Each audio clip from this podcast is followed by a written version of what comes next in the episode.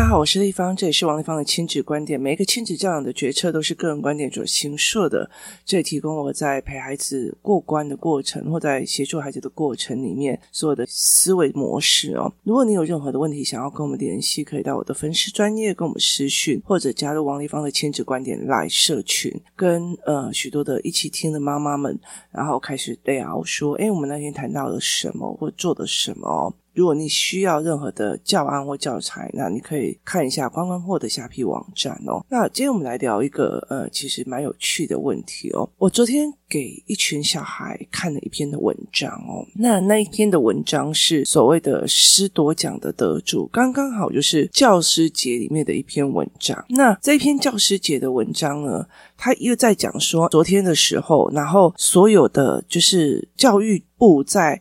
中山楼，然后表扬了许多的优良教师，然后他就呃讲了那个过程，然后他其中举了几个例子，就是得主有哪些人哦？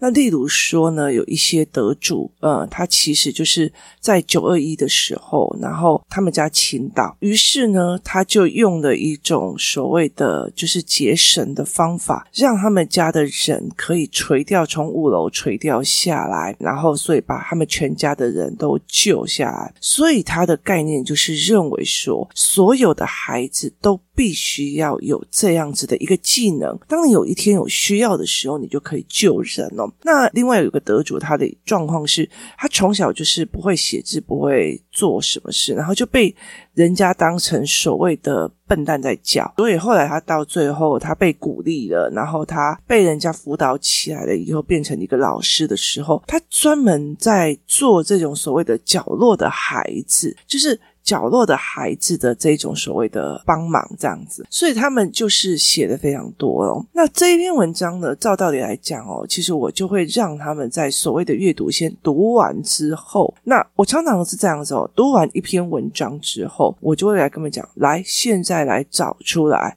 他们因为某些经历而影响的某些行为而造成的某些决策。例如第一个老师，他是。因为呢，他用这种所谓的呃所谓的节省的方式哦，就是用那种所谓的绳子的方式去救了他们全家人，所以对他们来讲。对他们来讲，说我因为我这件事情，我救了全家人，所以我就觉得我的孩子们、我的学生们未来也有可能在这个紧急的状况里面，而这是所谓一个逃生的技能，所以他一直非常专注的在做所谓的童军的这种教学方式哦。因为我有某个经历，所以我觉得某一些事情很重要，所以你们就一定要学哦，某些经历。然后而导致的某些行为的模式，然后去做的某些事情。那因为某一个人的经历，是因为我小时候就是不会写字，我字就是不会写啊，然后我就是被当笨蛋在看啊。那后来因为什么样的状况里面，我就一直很自卑，然后就被某个老师救了。所以我当我自己成为一个老师的时候，我想要 focus 的在于是这些所谓的。角落的孩子哦，那我在这一篇文章里面哦，我有没有去看修辞？没有，我没有在讲说哦，你看做好事就一定会被表扬，做什么东西就一定会被表扬。那我也没有刚才说哦，某某老师他为的是什么，得了什么奖啊？我们的阅读理解大部分都是在讲他是什么样的修辞，他是记述文吗？还是报道文学，还是什么哦？我觉得在台湾所有的国语文教育里面，很很少有报道文学哦。可是问题在报道文学里面可以学到的东西其实是相对多的，而且它其实是可以看逻辑的哦，它是可以看非常非常多的逻辑思维哦。那以就是九月二十九号的所谓的国语日报的头版头在讲说，有一个小事的。呃，小学四年级的小学生女生，那她跑去的所谓的，其实我我要老实讲，因为我修过的所谓的新闻学或大众传播，所以我真的要老实讲说，因为大众传播或媒体学里面有非常非常多的所谓的议题设定跟吊诡。那工作室人讲说要不要订哪个报纸，我干嘛？我就跟他们讲说，你看着我带孩子们阅读就好了，你并不一定也要订。为什么？因为有可能，有可能他们的立场去。反而是让这个孩子被牵走，但没没有办法评判。那九月二十九号的头版头条就在讲一个小学四年级的女生，她晚上九点多的时候经过了板桥的一个呃马路，她过马路，但是她没有依照号志而通行，意思就是闯红灯了哦，呃，所以她被警察拦下来，而且开单了。那这个妈妈们，这个大家人呢，就是把她 po 到网络上说，你可以劝导就好了，你为什么一定要吓到我的小孩子都吓到了，他哭成那样，以为他犯了多大的错误哦。于是呢，就有两派的人开始站。哈，重点在于是有几派的人开始站。所有的文本、国语课本、社会课本阅读理解，大部分就是在告诉你：来，我们看懂作者在做什么，作者在想说什么。可是有没有人去教判断说这个作者合不合理？说话合不合理？有没有逻辑谬误？有没有所谓的逻辑滑坡谬误？没有。然后他所谓的东西是。在这整个文本里，我看到了什么？我看到了一个人，他因为在危难的时候用了某个东西救了他们全家人，所以他改变了他未来的行为模式。他改变了他未来的行为模式，他改变了未来的他所谓的教学的方法，他改变了他所谓未来的教学的模式哦。所以怎么去看这一件事情，它是非常有趣的哦。那包括说这是板桥的小女生，她过马路，那我。其实最最有趣的一件事情是，这个议题在烧的时候，哈，刚刚好有一天，我儿子就冲过来跟我讲说：“妈妈，我书包里面的一千块不见了。”那我就心在想，你怎么会有一千块？那他说他放在书包里面，可是一千块不见了。那我就跟他讲说，其实你的手表在学校也有不见过。你的所有的，因为他有呃学习障碍、学习书写问题，所以他用的一种笔哦是比较特殊的。然后他的那种所谓的握笔器也是比较特殊的。他的光那一种笔哦，其实在台湾很难买得到。那我就跟他讲说。我几乎已经买了将近七十支笔，你每一支笔都会不见，包括放在备用的所谓的后面的柜子里面，前面的东西，那它就是一直在不见词，也不见笔，也不见什么东西都不见，连备用的放在所谓的置物柜里面的也都不见。那我就很明白跟他讲说，你们班就是有人，至少有一个他的物权的概念并不是非常好的孩子，可是你还决策了这件事情。要把钱拿去，那我就问他说：“一千块买到一个教训，值不值得？就是买到了一个学会了，值不值得？我觉得很值得哦。我没有在讲像给你贴几期，像给你冲啥，我就问他说：你用一千块。”买到的一个教训，可不可以？那后来回到家的时候，我就问他说：“你这一千块拿来的？”我终于知道那一千块拿来的。他在一个柜子的旁边找到了一个信封，上面写给某某某啊，那个某某某就是他的名字。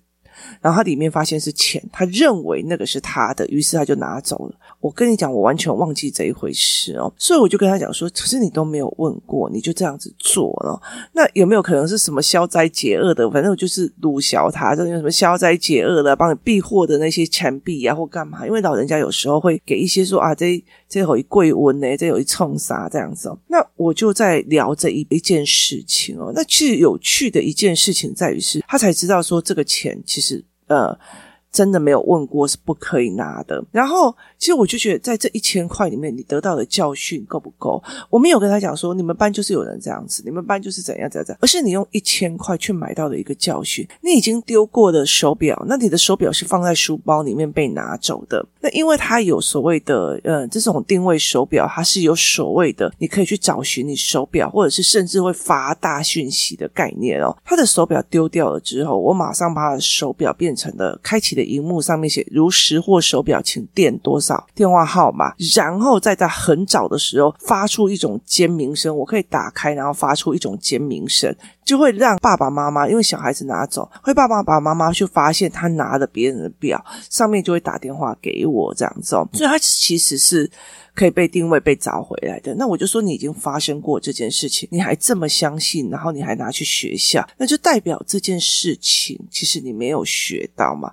那一千块学到一个教训，我觉得蛮值得的，学到一个说法蛮值得的哦。所以我常常在讲说，其实真的很厉害的人，他们知道说哦，我现在电商很厉害，我现在干嘛？他们很会拿钱去买别人的思考，而且越贵越好。就你就知道为什么 EMBA 都这么贵，要两三百万哦。其实他们很清楚，是我去买一个思维的概念哦，这个思维是非常的有价值的哦。那啊，并不会是像一般啊，那你为什么要拜托你这 Podcast 讲讲就好？你为什么要这样子哦？那他其实没有办法去理解这件事情。那所以后来我就跟我的小孩讲这件事哦，同样一件事情在讲说，我后来就跟我的女儿跟我的儿子谈。这一个人会真的觉得他小四的小孩过马路闯红灯这件事情，警察只要只要所谓的劝导，然后安抚就好，不要去让孩子害怕吗？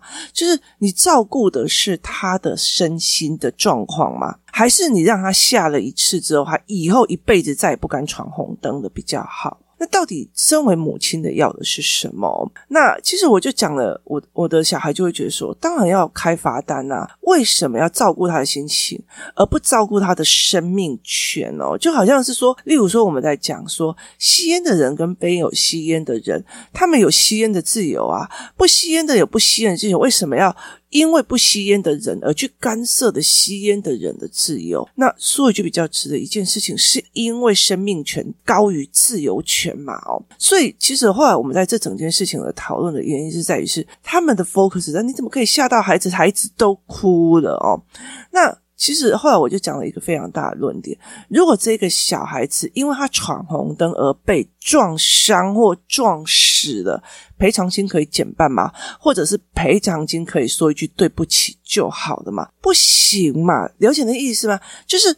其实，因为事情的本身，你要的是现在他目前为止，你不要去怕他，还是你真的希望让他得到的一个教训，让他知道说不可以闯红灯这件事情，到底是哪一个比较重要？而他小孩子会怕到他怕什么？怕以后不敢再闯红灯的。那其实对我来讲，我觉得这整件事情的逻辑是有趣的。那很重要的一件事情，是因为什么样的经验值而导致什么样的行为模式？我因为我小学四年级闯了红灯，被开了一张红单，所以我变成了。我接下来都要宣导所谓的这些这些警察就是很机车，他就在刁难人。跟我所谓的在想说啊，我们要真的遵守交通规则，因为如果我没有学到这个教训，搞不好我就是那个闯红灯被撞死的那一个人了。所以是看你去怎么思维一件事情，在所谓的文本里面哦，其实。我常常在讲，知识是让你思维，让你去判断的，而不是让你去服从的哦。所以孩子们在看了所谓的师铎讲的这个东西里面，他们得到一些哦，原来这这一个人因为某个经验的守则而改变了他的人生选择跟走向，之后怎么延伸下来的。那所以其实是去看它更背后与更背后深层的概念哦。我是怎么去看这件事情？我怎么看到这背后的深层的意思哦？例如说，我今天非常非常的清楚的一件事情，因为我有怎样的经验，所以我不可能去干这件事情哦。例如说，我自己非常非常的清楚一件事情是说。呃，我有有那种所谓的学历非常好的朋友，从小到大都是什么模范生，什么有的没有。可是问题在他到大学之后，他其实不知道他的读书方式是所谓的短期冲刺死背的方式上去，所以他后来没有考到非常好的大学，然后也没有读到非常好的东西。但我很清楚的一件事情是。所有人都告诉他，像我最近一直在协助孩子说，如果你人生做的某些选择会怎么样？他说我会考上好大学，那我好大学就有好的人生，那我就知道这个东西是错误的思维模式。他们以为考上好的高中跟好的大学就一定人生很顺遂，所以当他们一有没有顺遂的时候，就是我就是倒霉啦，我就是怎么样，他反而他人生爬不起来哦。所以后来其实，呃，我有我的人生经验，我看了很多这样子的例子，所以我其实会摆脱了。我觉得我真正该重要的原因在于孩子的思维跟孩子的认知。我并不代表我考上了一个好学校，我考上了一个顶级的学校，我就一定这人生里面没有生老病死、苦痛、爱恨别的苦痛，而是都有，只是我在处理的方式里面。我比较能够有知识性的去处理而已，而不是觉得我怎么这么倒霉，我怎么怎么样哦。所以在这整个概念里面，同样一件事情会有两派的论点战争，而每一派的论点其实它有它的养成的后面。我觉得小学四年级他过马路红灯，你怎么可以吓到他？他的情绪很重要。那问题在有可能是我小时候觉得，或者是我的教养理念，或甚至我所有的东西，是觉得说你不能去吓到小孩，小孩就会留下人生的阴影。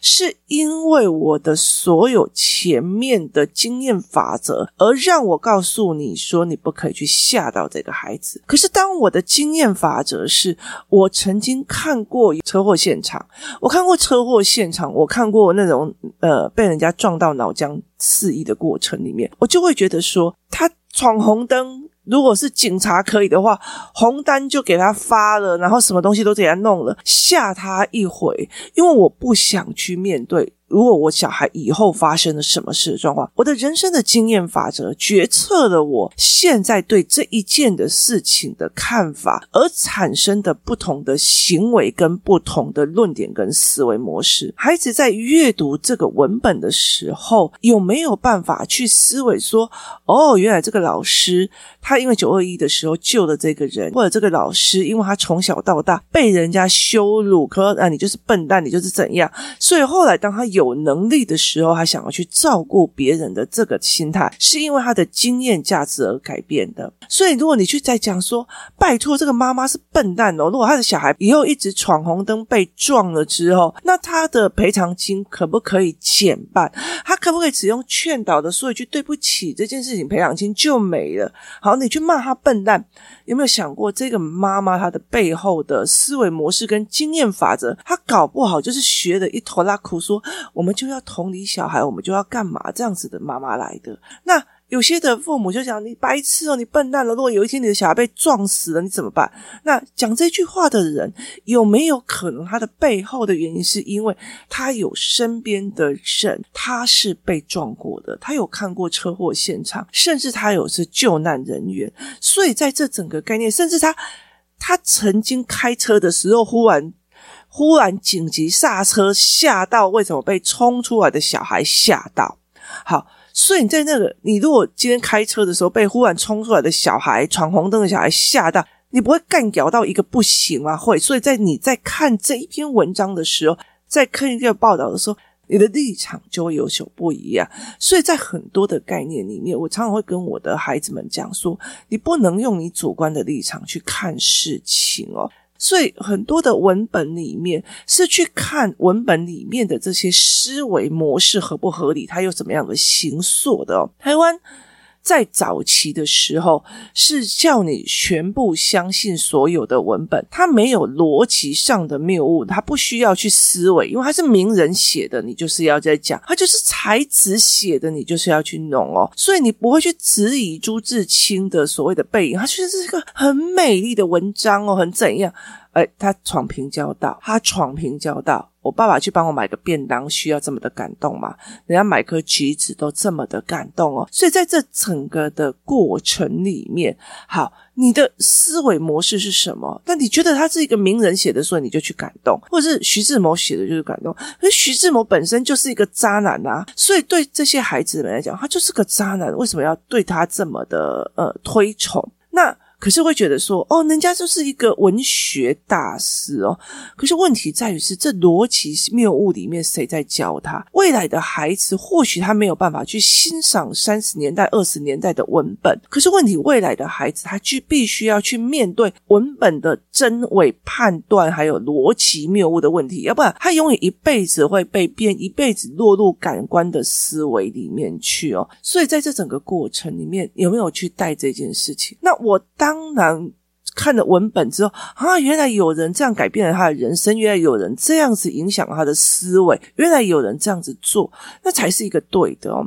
所以，那那比如说，哎，那个人的妈妈怎么可能会买这个什么东西给他？那个人的妈妈怎么会怎么样怎么样？我们有时候会站在所有的妈妈都是一样的，都跟我一样的立场在想。可是事实上不是，这个妈妈就是没有办法，别人说她不行哦。那有些人嘛就觉得说，那个是小孩，你跟小孩计较什么？小孩弄坏了你的东西，弄坏你的手机，你干嘛跟小孩计较？那我就说，那我叫我的小孩去弄坏你的车，你也不可以跟他计较。就是这个逻辑，这个逻辑是对还是不对？他的推演方式是对还是不对？妈妈有没有从头到尾去思维？那？到最后的后果会是怎么样？所以，其实，在很多在看文本的时候，我常常会在讲，就是，呃，像我们工作室有个老师在讲一句话，就是说，以前就会让你知道说，哦，你要欣赏、赏析。后来，接下来的阅读素养的东西，就是你要看懂作者要传达的是什么，他用的方法在传达的是比拟法、排序法，他用的方法是什么？然后，接下来重点在于是。他说的方法是不是对的？他的推演模式是不是对的？他的立场是站在什么样的立场？那小孩有没有办法去判别？可是我们台湾没有这样子的方式去提供孩子做这样子的思维模式哦，所以。其实我最近一直在所谓的要开始做的很大的一个东西，是在帮这一群，就是这些小孩做新的阅读的思维的文本，然后让就是之后师资班的呃老师愿意教的话，他们有办法重新再教这一方面的思维跟这一方面的教育跟方式哦。你怎么去看这件事情？你怎么去思维这件事情？你怎么去看文本的哦？所以我昨天也明白在讲，其实不会有任何的老师提供给中高年级的孩子看类似什么师铎奖颁奖典礼的这种文本，而在这种文本里面，你去其实就挑出来哦，原来这个老师影响他的人生的决策的方式是什么样的经验值，而导致他这样子做这个决策。所以，当你在看的时候，很重要一件事情是。我为什么会有这样子的养成？是在于是我在政治里面，我们常常要去分析这一个人为什么会在这个时候做这样子的抉择与选择，是因为他的养成，他的人生的中心，所以他会有这样子的一个选择决策。我们很习惯的去看他有哪些经验值，而会造成这样子的选择。例如说，如果从头到尾都在台湾读大学的政治人物，跟他出国去读大学的政治人物，那他们同样当上了一个主位的时候，他们用的方法会有什么不同？例如说，我从头到尾都在台湾当读书了，好。可是呢，呃，我也是从所谓的议员上面这样子立法委员上来，所以我知道游说非常的重要。我就是要游说别人，所以我会拿钱去给很多的，例如说美国参议院啊，干嘛的那些人，希望他来。什么联合国或者在在他们的呃国会帮我们台湾讲话。可是如果我是一个名校，然后毕业，然后国外名校的，我的所有朋友里面，他就有可能全部都是在各个政府里面当机要或者是高官，甚至所谓的官员。好，那个时候我还会真的觉得说，去呃所谓的买通别的国会议员，所谓的游说是比较好的方式吗？那就不一样了，所以他的养成，他的经验值怎么去影响他的决策跟思维是非常重要的。但我在很多的文本里面带的并不是修辞，带的并不是比对，带的并不是这些事情，而是在于是你从这个文本里面分析了什么，他这个文本的推论立场。对还是不对？思维是对的还是不一样的哦？在这个整个过程里面，孩子才会在这整里面哦，这个文本带给我的是什么的思考，而不是该背什么例句、照样造句什么有的没有的，那是空的。对他们来讲，有点跟自己的思维是分开的，而我带的是。文本给你的思考，给你的推论，给你的推论模式，这才是可以让孩子觉得哦，原来他们这样想，原来有人会这样想，原来有人会这样思考哦。所以在很多的过程，例如说所谓的搞笑诺贝尔奖哦，他们会在讲哦，为什么呃会这样的思考？为什么会怎么样哦？例如说什么，有一些人就觉得说，如果我在做什么样的治疗法，我嘴巴只要稍微降温的时候，我就不会有溃疡的可能。那既然这样，那你在做那个治疗的时候，为什么不要直接吃冰淇淋就好？为什么还要在另外一个放一个降温的东西来做？所以其实我的儿子看，哇，他们的思维法好好玩哦，他们怎么会这样思维？他们怎么会这样解决问题？他就会去看他文本的思维，而不是在哦，你看人家是怎样哦，我要背这个怎么经济组得奖是谁？怎么样？怎么样？不是这样子的背的，文本给你的问题是带领你思维，带领你做一种思维的模式哦。当孩子的阅读的方式是不一样的时候，文本对他来讲只是背，只是考试的东西的时候，那其实对他们来讲，他们就不会觉得在里面得到愉悦，得到一种哦，原来这样子的。开心哦，所以其实这才是一个非常非常重大的一个问题哦。